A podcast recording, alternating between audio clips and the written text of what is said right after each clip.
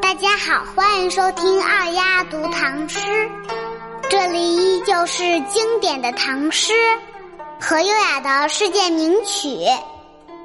今天我给大家带来了一首李白的《峨眉山月歌》。这首诗是李白在二十五岁的时候，在出蜀途中所作，也就是出去旅游的时候写的。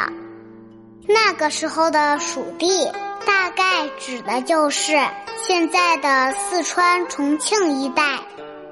李白这次出蜀，是乘船从水路走的，在诗里面连续用了五个地名，分别是峨眉山、平羌江、清溪，还有三峡和渝州。他依次为我们展开了一幅千里蜀江的旅行图。说到旅行，我们都会想起一句话，叫做“读万卷书，行万里路”。诗人李白就是在年轻的时候游历了祖国的大江南北，开阔了眼界，并积累了丰富的社会阅历。和创作素材，所以小朋友们，我们有时间啦，也可以和爸爸妈妈一起出去旅行，多看看外面的世界，也是很棒的。好啦，我们现在先把这首诗一起读一遍吧，《峨眉山月歌》，作者李白。峨眉山月半轮秋，影入平羌江水流。夜发清溪向三峡，思君不见下渝州。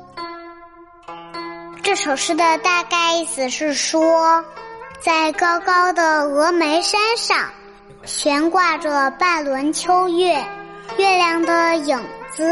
映在平羌江的水中，在夜里，船从清溪出发，向三峡驶去。月亮被高山遮住了，想看也看不见，便怀着依依不舍的心情去向渝州。今天的背景音乐是古筝传统曲目中最具知名度。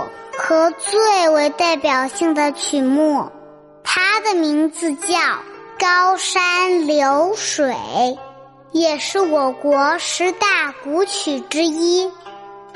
我们再把这首诗一起来读两遍，小朋友们跟我一起大声读，我是能听到的哟。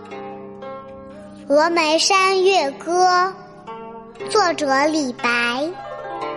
峨眉山月半轮秋，影入平羌江水流。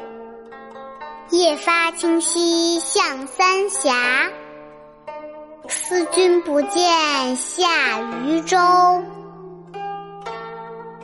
峨眉山月歌》，作者李白。峨眉山月半轮秋。影入平羌江水流，夜发清溪向三峡。思君不见下渝州。好啦，今天就到这里，我是二丫，小朋友们，我们明天见，拜拜。